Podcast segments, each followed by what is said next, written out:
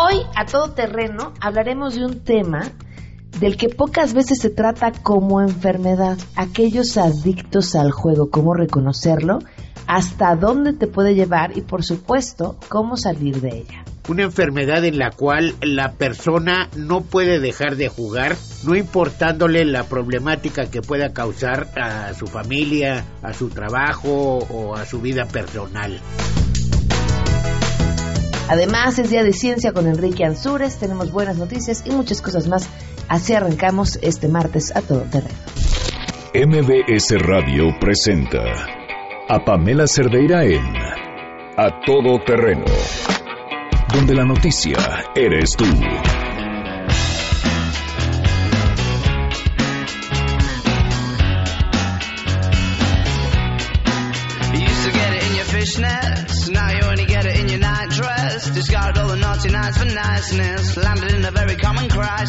Muy buenas tardes, gracias por acompañarnos en este martes 17 a todo terreno. Soy Pamela Cerdeira, los invito a que se queden aquí hasta la una de la tarde. Tenemos como siempre muchas cosas que compartir con ustedes y esperemos sea de y vuelta. Para hacerlo, el teléfono en cabina 5166-1025, el número de WhatsApp 5533329585, el correo electrónico a todoterreno arroba y en Twitter y en Facebook me encuentran como Pam Cerdeira.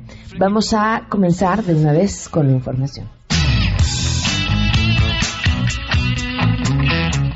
Cámara de Diputados, eh, los congresistas eh, dijeron que deberían ser solidarios con la población que está afectada con las alzas de precios y también con el gasolinazo, pero sin tocar su dieta, decidieron cancelar bonos extraordinarios y vales de gasolina. Los líderes parlamentarios aprobaron en un acuerdo inicial en materia de austeridad que contempla, entre otras medidas, la cancelación del pago de la telefonía celular y también de la entrega de bonos navideños y bonos extraordinarios que a final del 2016 fueron incluso dos, sin tocar su dieta ni los seguros de gastos médicos mayores y tampoco los seguros de vida, los diputados solo determinaron que los distintos apoyos que reciben para la labor parlamentaria y que cada mes rondan los 70 mil pesos, aparte de su dieta de 74 mil pesos, tienen que estar sujetos a comprobación fiscal. Otro beneficio que los legisladores van a racionalizar van a ser los viajes internacionales. Determinaron que estos solo se van a realizar en clase económica y si los coordinadores parlamentarios lo autorizan, informó Angélica Melín.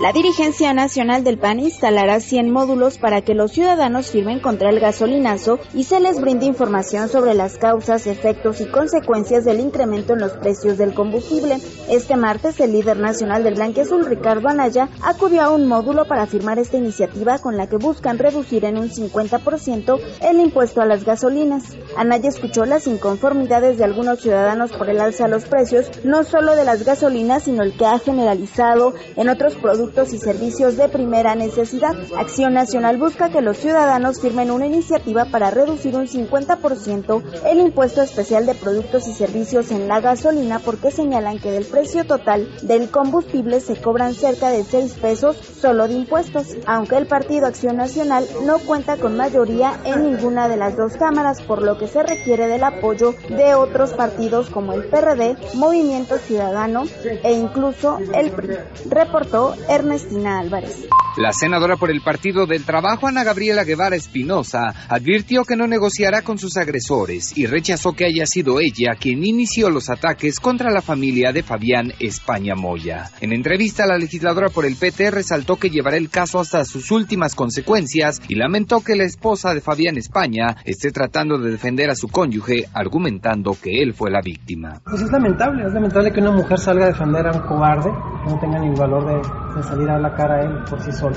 Es una gran contradicción, que si es su, argumento de defensa decir que la víctima huya y todavía no tenga los pantalones de salir a la cara a él y tomando a la esposa a que lo quiera defender. Pero, pero pues no, me tiene, me tiene sin temor lo que ha declarado, no, no concuerda con los hechos originales. Para Noticias MBS, Oscar Palacios.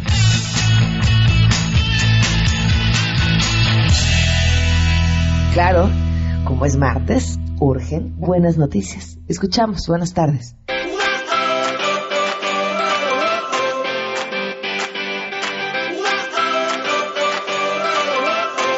Así es, Pamela, muchas gracias. Con el trabajo La Soberanía Alimentaria como estrategia para enfrentar la pobreza y la desigualdad, el doctor David Barkin Rapaport profesor de la Unidad Xochimilco de la Universidad Autónoma Metropolitana e investigador emérito del Sistema Nacional de Investigadores, ha ganado el Premio Internacional de Estudios en Pobreza, el CROP 2016, convocado por la Universidad de Bergen de Noruega y el Consejo Internacional de Ciencias Sociales. Este premio se otorga anualmente a propuestas de trabajos que contribuyen a la investigación sobre la erradicación o la prevención de la pobreza a nivel mundial y en su investigación el doctor Barkin cuestiona la entrega de recursos económicos a la gente para elevar su capacidad de consumo, un enfoque dominante en el combate a la pobreza en la mayor parte de los países de América Latina y de hecho en desarrollo en el mundo. A entender del investigador del Departamento de Producción Económica de la UAM, por la ineficacia de los programas oficiales para eliminar la pobreza en México, tenemos desde 1976 un aumento abrumador de este fenómeno. En su trabajo presenta una estrategia de soberanía alimentaria, la autoatención de la alimentación y los problemas sociales no es individual sino comunitaria con base en la conservación y rehabilitación de los ecosistemas y tiene que avanzar con base también en el control local sobre la educación y la asistencia médica se destaca. Es la información al momento. Muchas gracias por estas buenas noticias. Vamos a una pausa y continuamos con más a todo terreno. Queremos conocer tus historias. Comunícate al 5166-1025. Pamela Cerdeira. A todo terreno, donde la noticia eres tú. Volvemos. Pamela Cerdeira está de regreso en A todo terreno. Únete a nuestra comunidad en facebook.com, diagonal Pam Cerdeira. Continuamos.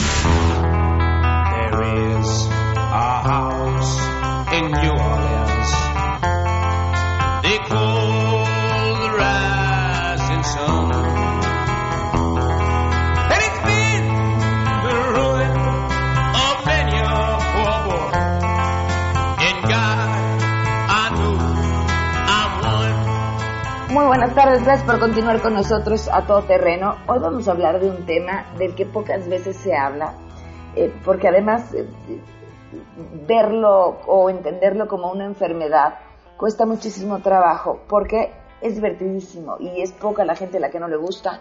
Sin embargo, es una enfermedad que acaba con familias completas. La ludopatía es un trastorno, bueno, que mejor nos expliquen nuestros invitados. Doy la bienvenida a Carlos Arturo del Moral, presidente del Centro de Atención a la Ludopatía al Crecimiento Integral. Bienvenido, gracias por estar con nosotros, Carlos. Hola, Pamela, muchísimas gracias por el espacio. Gracias por acompañarnos y a Fernando que, que nos va a compartir su, su historia de vida. Pero bueno, Carlos, podríamos arrancar contigo y definir un poco de qué se trata la ludopatía. Sí, claro, mira, la ludopatía consiste en una falsa creencia de que se puede obtener dinero fácilmente sin esforzarse y que en cualquier momento se puede resarcir de pérdidas económicas importantes. Esto en 1980 la Asociación Estadounidense de Psiquiatría lo define como un trastorno mental de control de los impulsos en su manual diagnóstico DSM-3. Este es un manual donde se clasifican las enfermedades mentales que utilizan los psicólogos y los psiquiatras. Y no es que hasta 1992 la Organización Mundial de la Salud lo acepta como una enfermedad. Una enfermedad en la cual la persona no puede dejar de jugar, no importándole la problemática que pueda causar a su familia, a su trabajo o a su vida personal. Fernando, cuéntanos tu historia, Fernando. Eh, hola, buenas tardes. Mira, yo realmente tendré alrededor de 20 años de haber empezado a jugar. Eh, inicié en los, los, primeros casinos que hubo en México. Eh, mi, mi, asunto fue más enfocado a las apuestas deportivas y a, los juegos de cartas. Empecé, pues yo creo que como empiezan la mayoría de los jugadores, con, con, visitas esporádicas y montos pequeños. Y esto al paso de los años fue, fue creciendo. Hace seis años eh, perdí mi empresa, perdí pues, mi patrimonio como tal y empecé a tratarme la enfermedad. La realidad es que durante estos seis años que te platico, pues, tuve varias recaídas en las que ya no teniendo eh, pues un patrimonio propio como tal, pues me volví una persona mentirosa, manipuladora y, este y pues en esta búsqueda de, de, seguir teniendo dinero para jugar, pues cometí varios este, abusos de, confianza, incluso eh, hasta a mi familia misma, ¿no? ¿Qué, sentías cuando jugabas? Mira, yo te puedo decir que yo, eh, eh, de la mano de la adicción al juego, tuve también problemas de adicción al alcohol, alcohol y a drogas, y para que tú te imagines lo fuerte que es el tema del, de la ludopatía, yo tengo prácticamente pues, varios años sin, sin tomar y sin hacer uso de sustancias y el juego fue un problema mucho más grande dejarlo, ¿no? Es un es una situación adrenalínica que hoy que tengo mucho conocimiento sobre la enfermedad, te puedo decir que eh, en un episodio de amplia felicidad en una persona, si lo pusiéramos del 1 al 10, por decirte el nacimiento de un hijo, lo podría yo poner en el 4, y el juego pues, tiene picos de hasta 10, ¿no? En, ese sentido te lo podría yo poner. Porque además te estás volviendo adicto a una sustancia que genera tu propio cuerpo. Diferente a, como decías, en el caso del alcohol o las drogas, porque es algo externo que estás ingiriendo. Bueno, la, la, la, adicción a, las drogas y al alcohol eh, es, una, es una cuestión que las, la, sustancia de impacto te, te, te, despierta dentro de tu, de tu cerebro. También el, eh, cuestiones como, como las endorfinas y todo este tipo de situaciones. Y el juego es exclusivamente eh, tu propio cuerpo, ¿no? El que, el que como tú lo dices, pues a nivel, a nivel este, a nivel de tu, de tu, de tu, de tu cerebro, pues, te genera la propia adicción. ¿Cuándo es un problema? Pues un problema es desde el principio, desde que, desde que pasas de ser un jugador problema a un jugador patológico, pero realmente, pues en el, en el, eh, como cualquier adicción, pues tú eres ciego hasta que las consecuencias son devastadoras, ¿no? Y aún así, siendo devastadoras, pues sigues en muchas veces, este, y en muchas ocasiones negando la enfermedad, ¿no? ¿Cuáles son estos primeros signos a los que, como dices, bueno, el enfermo va a ser el último en darse cuenta, pero sí sus familiares y sus amigos podrían estar atentos? Lo que pasa y es una cuestión que obedece a la lógica, las adicciones de proceso son mucho más silenciosas, ¿no? Porque como una situación como el juego socialmente es permitida e incluso celebrada, ¿no? Pues vamos incluso hasta en familia, los casinos, ¿no? Pero cuando se vuelve un problema, pues hay un desconocimiento incluso de parte de la propia familia de la adicción como tal, ¿no? Hasta que, la, hasta que las consecuencias pues, los tocan, ¿no? Los tocan en la pérdida del patrimonio, en, la, en, la, en, el tiempo que el jugador deja de pasar con su familia, en el descuido a los hijos, en el descuido a la esposa, en el descuido a todo, ¿no? En el descuido al trabajo, en, la pérdida del trabajo, en la pérdida del patrimonio, en las consecuencias como tal. Pamela, precisamente como dice Fernando, el cuerpo te va criando eh, neurotransmisores en el cerebro, como la dopamina y la serotonina, que son neurotransmisores que te causan placer. O sea, no necesitas meterte sustancia. El juego te va generando esos neurotransmisores en el cerebro y naturalmente sientes placer. Nada más que estamos engañando a nuestro cerebro, porque el verdadero placer cuesta trabajo. Tú vas a estudiar una carrera y no vas dos días y te dan un título o vas al gimnasio y no vas una semana y sales con un cuerpazo. El verdadero placer cuesta trabajo, la, la consecución del placer. Pero esto naturalmente nos crea placer momentáneo, entonces nos sentimos muy bien. Pero cuando dejamos de hacerlo nos crea un síndrome de abstinencia, el cual nos puede crear enfermedades psicosomáticas, como es dormir en demasía o no dormir, o, enfermedades gastrointestinales como comer demasiado o dejar de comer. Además el juego va muy de la mano con otro tipo de enfermedades, lo que se llama comorbilidad. Esto quiere decir que una enfermedad no va sola. Y el juego va muy de la mano con tabaquismo, con alcoholismo y no en pocos casos con drogadicción. Y tal vez no hablamos de drogas fuertes, sino de, pastillas para poder dormir, o por pastillas para poderte despertar, porque también en la noche tienes unos insomnios tremendos de estar pensando en los números, de estar pensando en que estuviste a punto de, de ganarte un premio estratosférico. Entonces pasas unas noches de insomnio tremendas. Y eso es todo lo que genera el juego. Y como decía Fernando, el juego es muchísimo más fuerte que la adicción al alcohol o a las drogas. Yo trato con mucha gente que, que trata la, la salud mental y me dicen, es que es como todas las adicciones. Tú en un casino te puedes gastar 500 mil pesos en media hora, lo cual no te puedes meter 500 mil pesos de cocaína o de alcohol, ni siquiera en un fin de semana. Entonces, el buscar dinero es una situación muy crítica porque esto se convierte en un problema social también. El jugador busca dinero de cualquier forma, pide prestado, hace actos ilícitos, empeña, busca, no sé, secuestra, roba, hace cualquier cosa para buscar dinero para sostener su adicción. Ahora, Carlos, la recuperación de un adicto al juego es igual que la recuperación de un adicto al alcohol o a las drogas. Mira, la, la, recuperación es diferente. Nosotros trabajamos una cosa que se llama logoterapia, donde acompañamos al paciente a buscar un sentido a su vida. Porque pues las adicciones al, al juego, a las drogas, perdón, a la droga y al alcohol, se ha manejado normalmente con los 12 pasos de doble A, algo que le llaman el sistema Minnesota, que son 12 pasos. Y bueno, esos 12 pasos son maravillosos, pero como no hay especialistas en México, todas las clínicas trabajan los 12 pasos y no hay especialistas en ludopatía. Entonces, cuando internan a una persona con problema de ludopatía, ya te lo platicará Fernando, él estuvo internado en algunas clínicas, pues trabajan los 12 pasos, entonces le quieren dar la misma medicina a todos los enfermos y esto pues en muchas ocasiones no surte el efecto deseado. Nosotros trabajamos una cosa que se llama logoterapia, donde acompañamos al paciente a buscar un sentido a su vida. Los antiguos griegos utilizaban el logos como sentido, entonces tratamos sus problemas, sus vacíos existenciales, sus respuestas. No es como ir a los grupos de autoayuda donde escuchan testimonios y testimonios y cada quien pues toma lo que cree que le, que le conviene.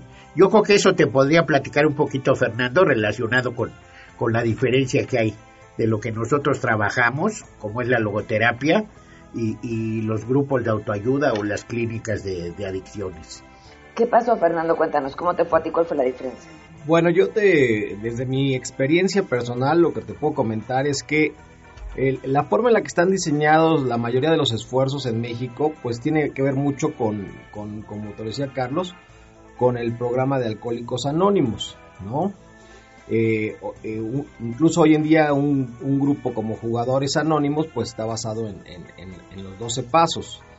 Yo, yo soy una persona que definitivamente te puedo decir que para mí el, el, el, lo que viene siendo Alcohólicos Anónimos es, pues es un esfuerzo muy válido y muy, y muy servicial que ha logrado salvar la vida de, de muchísimas personas, pero desde el punto de vista del, del, jugador, el, el, el, compartir un testimonio, pues muchas veces no tiene una retroalimentación adecuada dentro de un grupo de alcohólicos anónimos porque no compartes la misma experiencia. Es ahí donde radica yo creo que la mayor diferencia, ¿no? O sea, tú, este, tus fondos de dolor, tu, experiencia personal, lo que a ti te pasó, las pérdidas económicas, muchas cosas, no se encuentran reflejadas en, un grupo de adictos o en un grupo de alcohólicos. Este, esa yo creo que es la mayor diferencia. Y hay un trato eh, es, este, de igual a igual a todas las enfermedades, de drogas, este, eh, a, la, a, las, narcodependencias o al ¿cómo se llama? A las, a las este, adicciones de proceso, ¿no? Como sean las de la comida, las del juego, etcétera. Ok. ¿Cuánto tiempo te llevó rehabilitarte? Eh, como te lo platicaba hace ratito, yo de, de, mi primer este, ingreso a una clínica de adicciones tiene estos seis años y hasta hace escasos meses que realmente te puedo decir que he dejado de jugar. Y sucede igual que con un alcohólico, decir, no puedo ni acercarme a la ruleta. No, no en mi, en mi caso particular yo no, no, no puedo tener contacto alguno con el juego. ¿Cómo, cómo puede la gente eh, contactarlos, eh, eh, Carlos Arturo? Y además te pregunto, ¿quién sería la persona adecuada? Porque ¿cómo, cómo tiene que trabajar este tema un familiar que ha detectado que alguien está pasando por ello, pero que pues si él no quiere cambiar tampoco lo puede llevar a rastras? Claro. Mira, antes que nada quisiera comentarte lo que decía Fernando, que tiene meses que dejó de jugar, porque bueno, él estuvo internado en algunas clínicas y todo, y tiene unos cuantos meses que está trabajando con nosotros. Estamos trabajando un tratamiento logoterapéutico, que es donde acompañamos al paciente a buscar un sentido a su vida. Es muy importante que los familiares se enteren de lo que es esta, esta problemática, esta enfermedad, porque hay tan poca información en México que la gente cree que el, que juega y va y pierde dinero en el casino y vuelve a ir que es un tonto. O sea, realmente no lo conocen como una enfermedad, entonces es importante la información. Pero sí, la persona que tiene problema naturalmente necesita aceptar que no puede, que no puede solo, porque uno de los mecanismos de defensa es el yo lo dejo cuando quiera, yo no tengo problema, entonces es importante aceptarlo, rendirse ante la enfermedad, decir no puedo, he jurado y, perjurado que no lo vuelvo a hacer, y esto es muchísimo más fuerte que la voluntad. Nos pueden contactar, podemos dar nuestros datos. Okay. El teléfono es 25 92 90. Tenemos un celular que es 55 16 29 6553, un correo electrónico que es jugadores en recuperación arroba yahoo.com.mx y tenemos una página que es calcimexico.wix diagonal calci. Ahí nos pueden localizar si, si gustan conocer más de esta enfermedad podemos dar alguna plática a sus familiares, algún club, alguna iglesia o a donde nos inviten para llevar toda esta información, para que la gente se entere que esta es una problemática muy fuerte. Porque independientemente de ser un problema de salud pública que ha afectado a muchísimas familias, como comentabas, ha destruido muchas familias, también se ha convertido en un problema social, porque como comentaba hace rato, el jugador busca dinero de cualquier forma, y está dispuesto a robar, a secuestrar, a hacer cualquier tropelía para buscar dinero. Carlos, les agradezco mucho que nos hayan compartido esta información. Eh, Fernando, gracias por tu historia. Gracias. Y estoy segura que le va a ser de utilidad al público. Pamela, al contrario, muchísimas gracias. Estos espacios para nosotros son muy importantes para llevar esta información. Muchísimas gracias. Gracias a ustedes. Continuamos a todo terreno. Si tienes un caso para compartir, escribe a todoterreno.mbs.com. Pamela Cerdeira es a todo terreno. En un momento continuamos. Estamos de regreso. Síguenos en Twitter, arroba Pam Cerdeira, todoterreno, donde la noticia eres tú. Continuamos.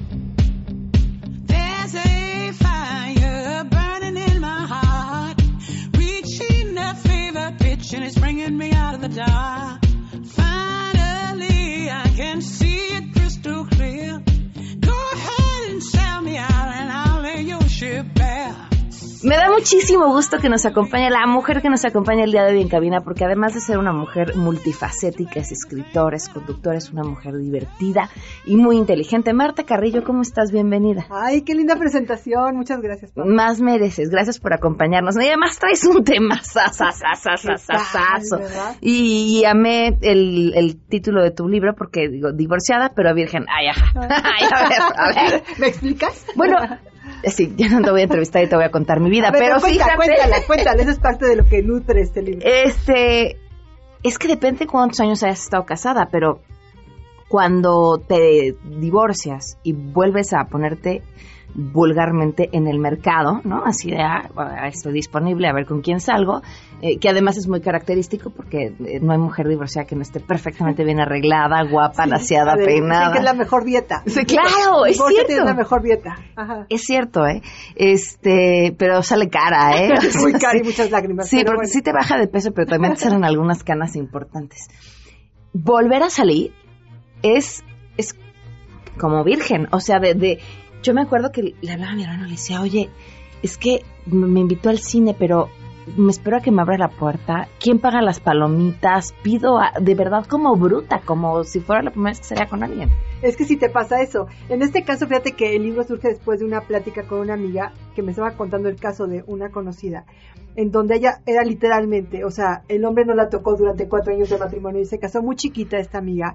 Y entonces, pues te podrás imaginar que cuando se divorcian, porque obviamente no había nada ahí, eh, ella para ella decía, ¿cómo le explico al siguiente con el que salgo que soy divorciada pero virgen? Cuando me estaban contando esta historia, yo dije, a ver, aguántame dos segundos, yo quiero este cachito y regálame la frase. Porque me quedé pensando justamente eso que tú dices, cuando tú te divorcias es tan duro y tan fuerte, porque hablamos de divorcio cuando te casas, pero también hay separaciones que, que saben a divorcio porque viviste con esa pareja por mucho tiempo. Entonces, cuando te separas como que se te rompe todo. Se te rompe la ilusión, se te rompen las expectativas, se te rompe el hubiera, el- este, llegaríamos de viejitos juntos. O sea, es lo que viviste, lo que estás viviendo y lo que ibas a vivir según tú con esa persona. Claro. Entonces todo tu mundo se va al caño, o sea, hay un desequilibrio total, e incluso los tanatólogos hablan de que es una de las de las causas de mayor estrés que, que surgen en el ser humano, de mayor depresión. Dicen que es el causa. tercer duelo más importante, ¿no? Yo la tenía como segunda causa, la tercera como cuando te cambias, pero está en los primeros, Sí, que claro. es exactamente lo mismo. Y yo creo que lo que pasa es que de verdad mm, fuimos educados con una creencia de que te casabas para toda la vida. Y lo seguimos creyendo. Y yo creo que esa es la apuesta cuando tú te casas. O sea, si no, no te casarías. Claro. ¿Para qué te casas para fracasar? Pero siempre dices, ay, bueno, si me divorcio, si esto no funciona. Pero la verdad es que cuando no funciona y la palabra divorcio aparece en tu cabeza, dices, oh, oh, ¿qué es esto? Porque no lo ves venir. Porque pareciera como que a todos les puede pasar, pero yo no, si yo era la pareja perfecta, ¿de qué me estás hablando? Entonces, salir de nuevo, reconstruirte y llegar a esta, yo le llamo virginidad porque es como volver a ser tú otra vez, como volver a encontrarte, encontrar el camino de la sanación, porque ese sería el camino ya después una vez que puedes, porque hay muchas personas que te- se divorcian y empiezan a- a una relación de inmediato y vuelven a caer en lo mismo y entras como en un en una como en un letargo porque es una pasa lo mismo en cada relación hasta que hay un momento en que te vuelves a ver a ti y te sanas o te vas a seguir así toda. Oye, lo ves mucho con los hombres, que ves a la segunda mujer y dices, pero hasta se parece físicamente a la primera. Y, y claro, les preguntas y te dicen, pues que llevan dos, tres matrimonios. No, me hubiera quedado con la de un inicio. Porque efectivamente no lo acompañas de un trabajo importante para saber, bueno, podrás, como diría una amiga que dice, me choca que digan que el hombre le salió malo, pues si no son aguacates, ¿no? Pero podrá haberte salido malo el aguacate, pero, pero, pero ¿por qué lo escogiste tú? Esa es una pregunta importante. O sea, es que tú eliges a tu pareja. Claro. Entonces, todo lo que él venga contigo es porque tú así lo decidiste. Lo que pasa es que no nos hacemos responsables de nuestras decisiones. Y yo creo que uno de los mayores factores que, que impactan en este momento en el divorcio es que creemos que nos casamos y solito, ya por arte de magia, así por un don divino, como cuento de Cenicienta, porque hasta los hombres lo creen, eso va a funcionar. Entonces no hay nada que pensar, no hay nada más que hacer, transitar como transitan todas las parejas. Pero la verdad es que no, porque empiezas como a darte por hecho, empiezas a que las cosas se vuelvan comunes, y que ya no te importa si él, te, ya te levantas a veces tú como mujer y ni siquiera te pusiste corriendo, al principio cuando eres novia te vas y te lavas los dientes de inmediato y tal vez hasta, haces chapitas así, te aprietas los- las mejillas para correr y que se te vea bonita, ¿no? O te pones algo lindo de, de negligé al rato, ya es como la, a ver, pásame la camiseta fea que exista, eh, la panza chelera, o sea, empiezas como a ya no fijarte en el otro, porque ya pasó la emoción, porque dices, ay, bueno, pues ya estamos casados, ya hay la confianza, y como dicen a veces la confianza pesta.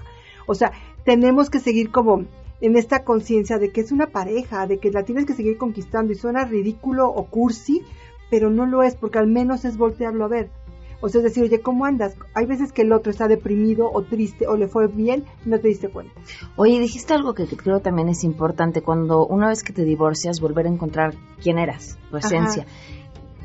Pasa mucho en los problemas de pareja que de pronto uno dice, ay, es que él ya no hace, es que él ya no dice, es que él ya, como dice ahorita, se dejó la panza chelera. Pero no te preguntas quién eras tú antes y quién fue esa mujer de la que se enamoró o quién era ese hombre del que tú te enamoraste, ¿no? Recuperar eso, casada o divorciada, es igual, es bien importante. Es que es, es muy fácil como perdernos en el otro. Y aparte caemos como en una victimización. Él me hizo, él me dijo, pero es que no me consiente, pero es que no me da, pero es que es una demanda constante que a cualquiera ahogas. O sea, y hablo del hombre hacia la mujer y de la mujer hacia el hombre.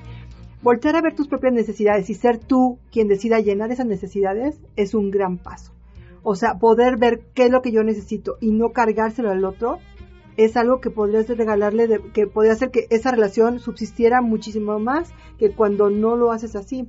Entonces, cuando el otro se te va y tú le depositaste todos tus, hasta tus traumas, o sea, le depositaste a él la felicidad, pero también tus traumas, pero también tu sexualidad, pero todas las cosas que tú eres en el otro, y él se va, imagínate cómo te quedas. con nada, vacía. Entras en un vacío, y así nos pasa muchas veces cuando nos divorciamos, porque todo, eh, te metes, yo digo, como en un cuarto oscuro, donde no hay una mendiga ventanita, donde te deprimes, te sientes mal, tu autoestima está en el piso, si tú dejaste, generalmente tú ya trabajaste un poco como el duelo antes de, de, que decidas divorciarte. Pero si te caen con la, con la noticia de que me voy, y es, pero, pero, ¿cómo? O sea, entonces tu autoestima se va al caño. Entonces te metes en ese cuarto oscuro en donde no ves nada donde de verdad te sientes como el peor de los seres humanos y dices, ¿cómo voy a salir de aquí? Ya déjate tú salir con alguien. No tienes a veces ganas ni de levantarte de la cama. Estás en una posición donde dices, tengo que ir a trabajar porque tengo que ir a trabajar, pero no puedo ni respirar. Traes el corazón roto. Eso que te, te, duele el pecho, pero porque te está doliendo en el corazón, te duele el alma. O sea, creo que todos hemos pasado por esos periodos de desamor profundos en donde dices, ¿cómo me levanto y cómo salgo de aquí? Y como decíamos, hay muchos, sobre todo los hombres, tienden mucho a agarrarse de cualquiera, ¿no? O sea, déjate tú ya si se van a casar con ella, de lo que sea o de quien sea para poder salir adelante. Y las mujeres a veces nos tardamos un poquito más, pero yo veo hoy en día que también se está dando casi el mismo fenómeno. Y en el libro de Divorciada pero Virgen yo le puse como la gata en celo, que sería como el gato en celo. Porque de repente yo veo a muchas mujeres que en este momento, en cuanto el divorcio toca su puerta, hay una necesidad de, de reafirmación que, bueno, con todo Dios, no importa. O sea, y puede ser que cabes en la cama, pero igual si es el café o, es la, o el chat completo de, mira cuántos tengo en el chat, como para decir, ve todos los que sí me aman y todos los que sí me quieren. Cuando tú estás perdida porque no sabes en dónde estás, ¿no? Entonces creo que ese es el primer pero Primero, aceptar que estás en ese momento, para después pasar a ver qué haces con esto. Y para eso tienes que volver a verte tú mismo. Ahora, hay otro punto importante, este que dices es básico, el, que, el que te toca de manera individual, pero cuando te divorcias, bien dicen, conoces también a tu término. Porque en el medio hay coraje, miedo, angustia, en fin, una serie de emociones que es bien difícil de manejar y que tienes que tener un grado de madurez irreal eh, para poder salir de ahí aerosol, sin que te agarres a sin que amenaza a tu pareja o te amenace, en fin. ¿Cómo o qué recomendarías tú después de todo este recorrido para escribir divorciada pero virgen a las parejas que estén pasando por ese proceso para hacerlo lo más sencillo posible? Mira, yo creo que lo principal es darte cuenta de dónde están tus emociones qué emoción tienes, porque no es lo mismo estar triste a estar enojado. No es lo mismo querer matar al otro que querer este a lo mejor decir que es un desgraciado. Entonces tú tienes que fijarte muy bien dónde están tus emociones, o sea, volvemos a lo mismo, echarte clavado interno. Pero hay muchas cosas prácticas que hacer en la vida. O sea, uno, dejar de estoquear al otro, porque te vuelves el stalker más grande. Y hoy con las redes sociales es horrible, ¿no? Porque, a ver, si está en cuántas redes que tú lo estás viendo y ya salió, a lo mejor salió con un coche que no era de él, pero salió en la foto con el coche desgraciado, en lugar de venir y pagarlo de los niños se casó en un coche, lo ves con una vieja al lado, bueno, la matas a ella y lo matas a él. Y tú tratas de verte con 800 para que vea qué, bien te la estás pasando y brindas. Y, y es como un show que se empieza a hacer en las redes sociales hoy en día, que la verdad nada más te lleva al vacío porque muchas veces nada de eso es verdad. Es Quítalo de Facebook. Sí. Dejen de ser amigos de Facebook. Pero de Face y de Twitter y de Instagram y de todas las apps que existan, porque de verdad, y no, y búscalo, o sea, estamos en WhatsApp y de repente está escribiendo, me está escribiendo a mí, no, no está escribiendo, tiene la, está ahí por ahí, ¿por qué está en la línea? ¿Por qué no me dice? O sea, es un sufrir y es un sufrir que tú lo que tienes que hacer, yo creo, y es lo más complicado que hay, es como, a ver, terminamos, necesito un espacio y alejarte es muy sano, ¿eh? Darte tu propio espacio para saber tú dónde estás, porque ni siquiera sabes dónde estás, ¿no? Y a lo mejor sí sientes mucho coraje, pero si te das dos pasitos para atrás, eso que puedo entender esta parte de él, estoy muy enojada porque a lo mejor me fui infiel y fue el engaño, o a lo mejor yo le fui infiel y, y él me cachó, ¿dónde andan mis emociones? Pero cosas prácticas como eso, no quemar las cosas de él, no sacarle las cosas a la banqueta, no llegar a su trabajo y mentarle la madre delante de sus amigos, ¿no? O sea, porque yo he visto muchos ¿Cuáles casos son las así. peores que has escuchado? Pues esa, por ejemplo, de dejar su maleta en el trabajo, llegar y y sacarle toda la maleta así completa. Ayer me contaban una curiosamente que, que es una chava que, este, que fue es como la amante, llegó y le dejó todos los negligés a la esposa que le habían encargado para ver si ella los quería usar. O sea, se hace una, una serie de agresiones en donde los límites son, o sea, impresionantes, pero no te das cuenta que te llevas entre las patas a ti mismo, porque el otro a lo mejor, si ya te dejó, o sea, te va a decir, ay, pobrecita, sí, la- sí le va a doler quizá que le hagas berrinchito, pero él ya está en otro lugar, o tú ya estás en otro lugar. Entonces, nada más es como... Si a partir del berrinche no vas a conseguir Nada. absolutamente nada. O las llamadas cuando estás con alcohol o estás depresivo y por favor regresa, te lo suplico. Yo te amo, no, que ella tiene, que yo no tengo. O sea, esas cosas, ¿dónde te deja? ¿Dónde? Entonces, es bien complicado porque el impulso es reactivo. Entonces, hasta los cabalistas te dicen, tienes que ser proactiva, lo que significa eh, ese comercial que veíamos antes de cuenta hasta 10, de verdad, cuenta hasta 10, porque es la única manera en donde tú te vas a poder contener y no llevar a una agresión total. Y algo que tú decías muy importante, los hijazos. O sea, uno usa a los hijos como, a le habla mal el de papá, eh, pero es para sacar más dinero, pero es para presionar a la mamá. O sea, ¿cómo? O sea, ni siquiera por ellos tenemos respeto. Entonces no nos damos cuenta, a veces hay matrimonios que dicen, yo no me divorcio por los hijos, ¿no? Y dices, híjole, pues qué mal ejemplo le estás dando a tus hijos cuando tú estás del chongo con tu pareja. Te estás mentando a la madre todos los días. Eso es, eso es lo que él quiere, que quieres tú que ellos aprendan, ¿no? Y cuando estás en un divorcio en las mismas condiciones de agresión, ¿cómo dejas a estos niños? Entonces, si tienes hijos, pues piensa también en ellos. Y si no los tienes, pues piensa en ti. Sí tienes que poner un alto. Pero como que todo está justificado cuando tienes enojo y cuando estás en estos dramas y sientes que todo se vale. Mentarle a la madre en cada momento, o sea, las guerras en Twitter, o sea, son millones de ellas, o sea, este tipo de cosas no puedes seguirlas haciendo. Además, en Twitter y en Facebook, ¿no? Uno de pronto lee así las indirectas que se ve que van clarísimo para la expareja. Pero qué necesidad de que nos estemos enterando todos del pleito. Pero es por eso, porque quieres que al otro le llegue. Pero el otro igual esté ya feliz. O sea, no importa. O sea, lo que pasa es que tú tienes esta necesidad de sacar, entonces mejor agarra y muerde la almohada. Miéntale la madre al vecino, aunque no tenga nada que ver y que no te escuche. Saca tu coraje por otro lado. Haz ejercicio hasta que te, caiga- que te caigas. Ve a terapia. Agarra a tus amigos y tómate tequila con ellos. O sea, depura, depura. Tienes que aprender a depurar tus emociones, pero sin agarrar al otro como el punching bag, porque si no, de verdad, las cosas van a acabar mucho peor. Y si, y si hay una firma en, en, esta, en esta sociedad, pues imagínate el divorcio legal.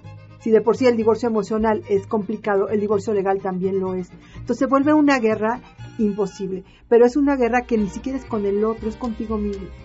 Entonces es por eso que en, en Divorciada pero Virgen es esta, esta invitación a, vas a pasar por todas estas, sí. Te vas a pensar que, que si él te engaña además la otra es la peor bruja del universo, sí, pero no es cierto. O sea, tú tienes que asumir lo que Que te hiciste o no hiciste en la relación. Porque no hacer también es hacer. Claro. Entonces, ¿qué se diste? ¿Qué no se diste? O sea, ¿dónde estabas tú en la relación? Porque una vez que uno toma su 50%, las cosas cambian. Porque ya sientes que el otro no es tan villano porque ya te asumiste tú también como esa parte. Y lo que dijiste hace rato, garantizas que no te vayas a buscar otro igual. Cometerás otros errores distintos, pero por lo menos ya son otros y a partir de ahí creo que pocas eh, situaciones en la vida te pueden hacer crecer tanto como persona como un divorcio. Yo creo que, o sea, al menos para mí, yo sí digo que el desamor para mí me sienta bien y, y no soy masoquista. No, sí suenas un poco. Un Déjame poco. decirte Sí, Pero te voy a decir una cosa, mi primer libro surgió de un desamor. Mi primera telenovela que escribí surgió de un desamor. O sea, eh, cuántas historias de amor ves, cuántas canciones, o sea, el desamor también tiene un tinte que no es que lo busques, obviamente no quiero vivirlo, pero cuando lo he vivido, y lo he vivido a profundidad porque sí soy intensa, o sea, sí me he deprimido y he llorado y todo esto, pero sacando todas las emociones, trabajas en ellas y luego puedes volver a, a sublimar esa emoción para poder hacer algo creativo con ello. Y hay gente que se ha encontrado en otros puntos padrísimos, como tú dices. Marta, su pareja, engáñame, por favor, estoy falta de creatividad. Pégame, pero inspírame. Vete con la vecina. Divorciada pero virgen, una lectura que bien vale la pena, sobre todo si está pasando por ese momento. Eh, y además con, con, el tono tan amable que siempre tienes, eh, es importante escuchar, sobre todo que los, seres humanos somos tan predecibles y pasamos todos por exactamente las mismas etapas. Y, y eso, aunque dicen que quemarle muchos eh, consuelo de tontos, no es cierto, te da, te da por lo menos una paz mental y saber que nadie, nadie, nadie ha muerto por un corazón roto. Exactamente, y que sabes que es lo mejor de todo, que todo pasa. Y que cuando estás ahí piensas que no va a pasar. Pero el duelo dura seis meses, un año. El chiste es que te puedes quedar ahí la vida quejándote, eso sí puede pasar, aunque ya ni te duele, pero tú te sigues quejando. Pero el chiste es trascender eso. Y la única manera de hacerlo es creciendo tú y salir al camino otra vez. Divorciada pero virgen de Marta Carrillo, no se lo pierdan. Muchas gracias, Marta. No, hombre, gracias, feliz de estar aquí. Gracias a ustedes. Pamela Cerdeira es a todo terreno. Síguenos en Twitter, arroba Pam Cerdeira. Regresamos. Pamela Cerdeira está de regreso en A Todo Terreno. Únete a nuestra comunidad en facebook.com, diagonal Pam Cerdeira. Continuamos.